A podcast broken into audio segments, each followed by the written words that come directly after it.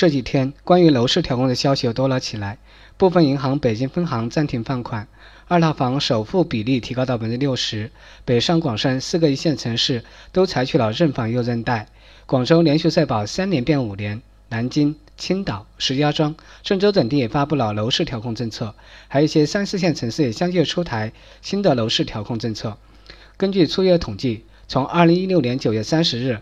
全国三十三个城市出台了超过一百零三次有关房地产的约束性调控政策。说到楼市，我们就不得不说一下重庆。重庆的楼市作为全国楼市的一股清泉，神奇的重庆房子到底是怎么做的呢？二零一六年底，得知黄市长因工作调动要离开重庆，江浙一带和上海、北京的炒房团闻风而动，租船搭飞的准备去重庆捞一把。特别是听到某些作家的忽悠。说重庆房价要大涨，更是像飞蛾扑火一样蜂拥而至。元旦前的一周，十二月二十六日至今年的一月一日，一周内，据统计，重庆楼市的成交量超过了去年二月和七月全月的成交量，可见确实有人想豪赌一把。一月十三日，重庆市政府下发市长令，修订原来的房产税征收条例。重庆财政部门说。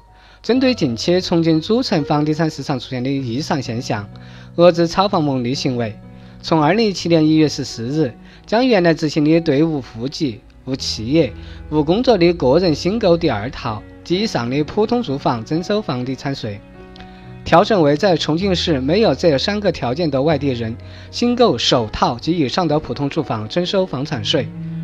注意了，说的是新购首套就需要征收房产税。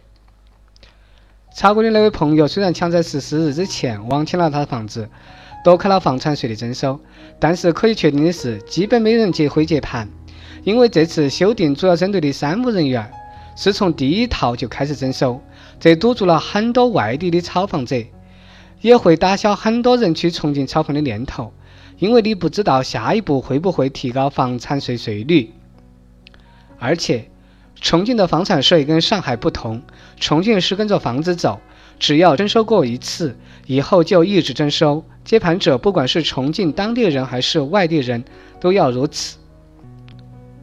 如果你是购房者，你是会从炒房者手中接收一套每年要缴纳不少房产税的房子，还是会从开发商那里买一套没有任何房产税的新房？重庆的这一招可谓打中了炒房者的七锤，具有非常大的杀伤力。不仅增加了持有房产者的成本，而且还打压了二手房的炒作土壤。可见，当局控制房价的办法还是很多的，关键看跟不跟你较真儿。我跟这位朋友说，你如果是自有资金，而且不等着急用，就慢慢留着吧。目前几年是很难看到大幅上涨的，你可以打持久战，先出租出去收点租金。真正欲哭无泪的是那些利用高杠杆、高成本借钱的炒房者。他们本想半年一年就翻倍，炒一把就跑路的，没想到重庆方面把接盘侠挡在外面了。时间成本耗不起，要么忍痛割肉，要么投资失败，烂尾在重庆。除了修订房产税征收外，重庆还有其他狠招，比如加强主城区商品房预售管理，要求无合理理由不得定高价和涨价。针对个别楼盘擅自涨价现象，还公开了举报违规销售电话，还将与金融机构联动，对三无人员在于炒房不予以办理贷款，既不让涨价，又不办理贷款，这是把炒房者的预期和金融工具都给限制死了。最近这一波来炒房的，恐怕全都要被套牢了，就当为重庆人民做点贡献吧。在目前这样的大背景下。还有人会去赌房价上涨？我批评这些朋友，作为职业炒房客，你不看炒哥的文章就算了，难道你连人民日报也不看吗？一点政治觉悟都没有。黄市长制定下的重庆楼市是被全国人民当作楷模，被舆论称之为业界清流的。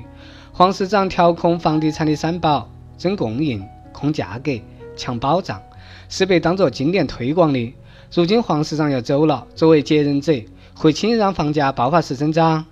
如果真发生了这样的事情，新市长的脸面往哪里搁？在重庆市民眼里会怎样看待？这可不只是打脸的事情，而且很可能会被当做一个控制房价不利的重大事件。所以，作为新市长，只会加强房价控制。叶檀博士曾经写文章评价说：“黄奇帆走了就可以去重庆炒房了，别做梦了。”黄奇帆先生离开重庆，绝不意味着后任者会放任房价在短期内大幅上涨，透支未来发展空间。谁这么做，谁就是重庆发展的罪人，哪个官员也承担不起这样的罪责。而且，中央经济工作会议中把促进房地产市场平稳发展是当作政治任务提出来的。会议提出，综合运用金融、土地、财税、投资、立法等手段。加快研究建立符合国情、适应市场规律的基础性制度和长效机制。老大还表态说，房子是用来住的，不是用来炒的。在这样的大背景下，西安的张市长会轻易让房价上涨吗？在张市长的第一次政府工作报告中，坚决遏制炒房是被写进重庆市政府工作报告的。张市长还表示。将加强市场执法监督，坚决遏制炒房行为，保持房地产市场平稳健康发展。从客观因素来看，重庆的房价也不具备炒作的条件。重庆有全国最大规模的公租房，所有人只要在重庆交半年社保就能申请，五年后可按政府定价购买。而且，重庆有无限的土地供应。重庆面积八点二三万平方公里。北上广深四个城市合计的总面积也只有三点二二万平方公里，重庆市的面积比北上广深四大城市合起来的总面积还要大一倍以上。长期看，重庆房价享受全国平均涨幅是可能的，但如果想短期内猛炒暴涨，基本上不太可能实现。所以，如果你有闲钱，还是珍惜现金，远离重庆吧。为什么不要去重庆炒房呢？说到重庆房价，总想起新加坡。首先，新加坡有约一百万套主屋，相当于重庆的公租房。这个城市的国家百分之七八十的国民居住在主屋。重庆的公租房也很多，接近七十万套。但重庆户籍人口超过三千三百万，别说户籍人口，重庆未实现城镇化的农民也还有一千一百万左右。这都远高于新加坡总人口。即便如此，重庆依旧是中国公租房最多的城市。很多文章喜欢说公租房保证了重庆房价稳定，赞同一部分。根本上，重庆的房价不算高，觉得因为重庆是个太特殊的地方。新加坡是个很有意思的地方。如果只看其繁华的外衣，会觉得这个地方是市场经济的楷模。但越知一点历史和背景，就知道新加坡的国家控股企业很厉害，在其经济发展、对外投资、国家主权资本海外配置中作用举足轻重。重庆也有类似之处，这是很多分析特别强调的。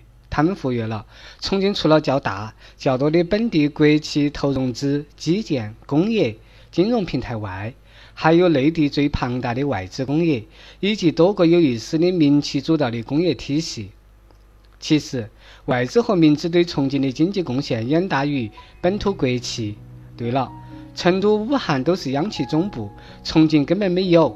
自主汽车品牌销量第一的重庆长安，不过是央企的子公司。央企对重庆的经济贡献远不如成都、武汉。因为历史基础、政策惠顾、有趣的渔夫，现在多了个渔康及八大头的故事，顺应了重庆基建产业配套需要。同步的产业加房地产的双轮驱动，重庆已经是内地省级行政单位中城镇化率最高的。同时，重庆在全国特大超大城市里，人均居住面积超过三十平方米，也是最高的。此外，重庆人均 GDP 排内地省市行政单位第二。不过，除了网红黄婶儿，重庆对外整体很低调。另一方面，重庆真的又是极其特殊的地方。大城市加大农村的格局，这是任何一个直辖市、副省级城市没有遇到的。一些城市会说自己也有百万级的农民啊，但重庆有的是千万级的农民。其中，恢复直辖后，从四川省划入的十四个国家级贫困区县，不少城市区划总计都不到十四个区县吧。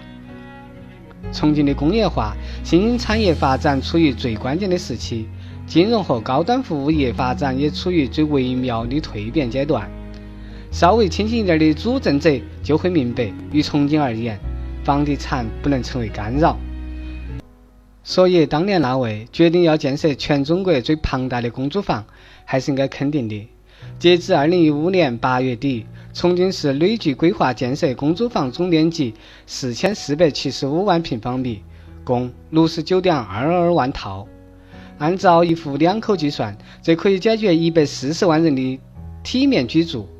必须要说一点，重庆有三十八个区县，这近七十万套公租房，大半位于主城区。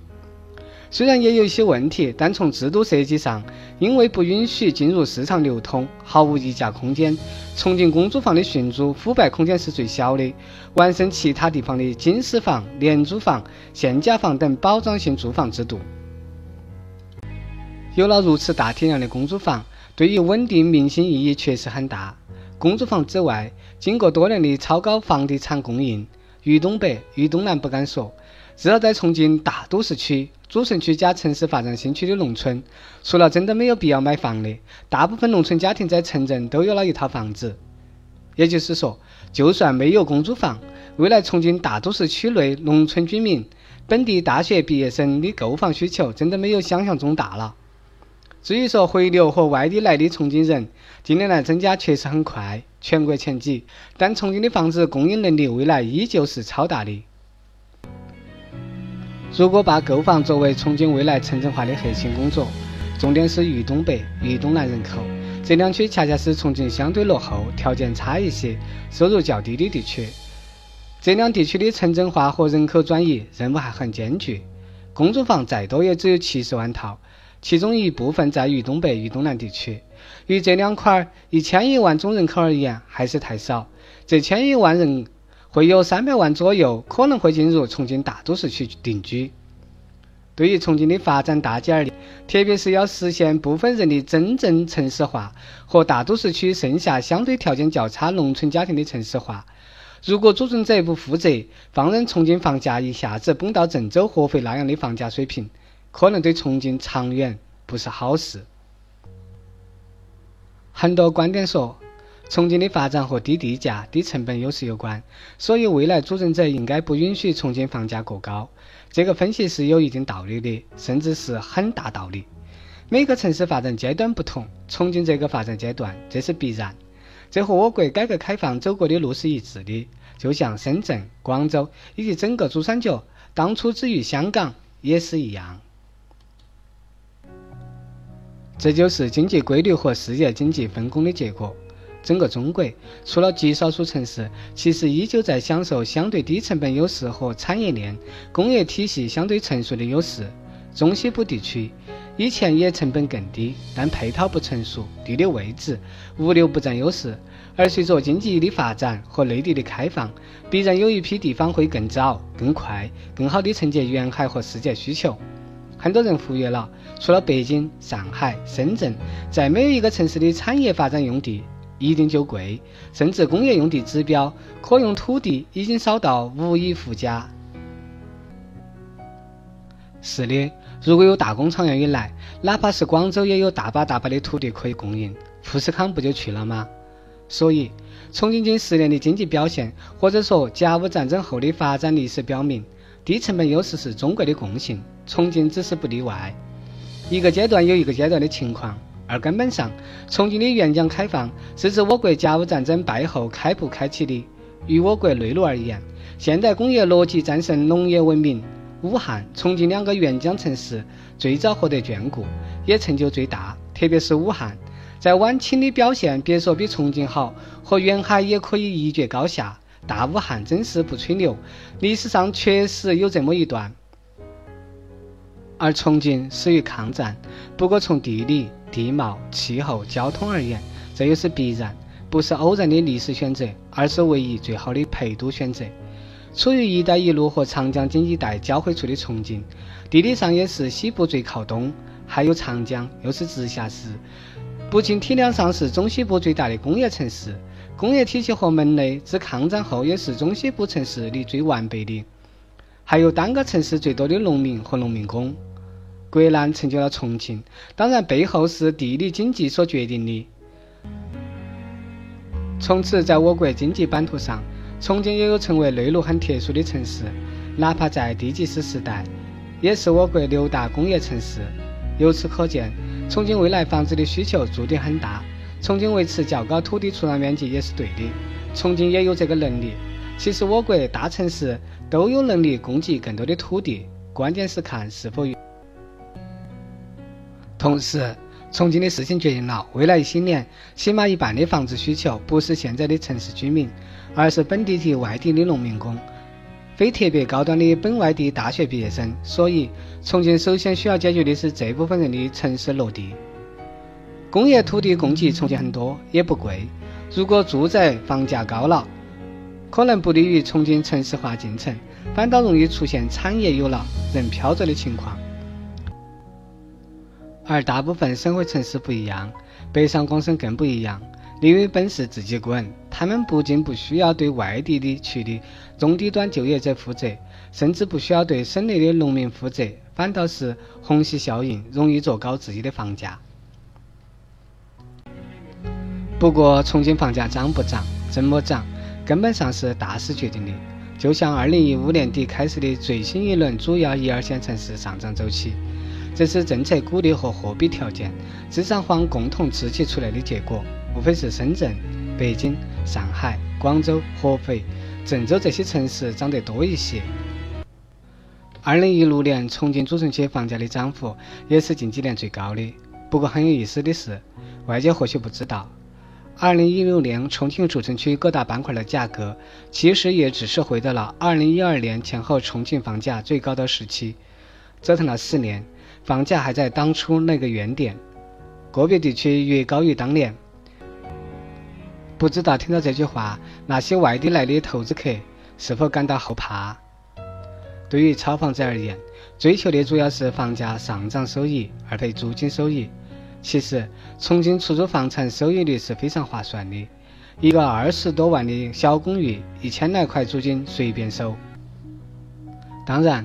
外地人最近热炒的赵本山、江北嘴、两江四岸，再贵一点也可以，赚点钱也不是没有可能。但如果你的资金本身有成本，到手时收益能有多少？觉得真的还是要慎重。一些机构号称武汉市再次勇夺2016年中国城市新建住宅销售套数，面积第一，其实也就二十九万套不到，三千万平方米出头。而且增幅分别都在百分之三十以上，而重庆二零一五年新建住宅销售面积达到四千四百七十七点七一万平方米，其中六成在主城区，也就是二千七百万平方米左右。重庆市统计局数据显示，二零一六年一月到十一月，重庆新建住宅销售面积增长百分之十七点一。可以估算，二零一六年重庆仅仅主城区的新建住宅成交面积就可以比整个武汉。真不知道这些机构的口径是什么。截至二零一六年十一月，重庆住宅施工面积一万七千六百二十九点五二万平方米，下降百分之七点二。下降了一些都这么高。同样，其中六成建在主城区，也就超过了一亿平方米。而根据武汉市统计局数据，截至二零一六年六月，武汉全市、武汉主城区加郊区住宅施工面积六千三百四十八点七二万平方米。轻轻重庆主城区这个在建体量，已经比号称新建住宅销售全国第一的城市高出这么多。整体上，重庆补涨一些不奇怪，问题是持续多久，这个涨的节奏。所以在重庆炒房需要技巧。至于卖房和炒房人各怀鬼胎，就不多说了。专家指出，不能让房地产提前消费了发展潜力。今年。政府工作报告新增了遏制热点城市房价过快上涨的表述，说明楼市政策依然会对热点城市采取比较严厉的管控。最后，再次重申，房子是用来住的，不是用来炒的。这期节目就播放完了，感谢有收听。节目文案来源于网络，不代表任何立场和观点，只做讨论。谢谢，再见。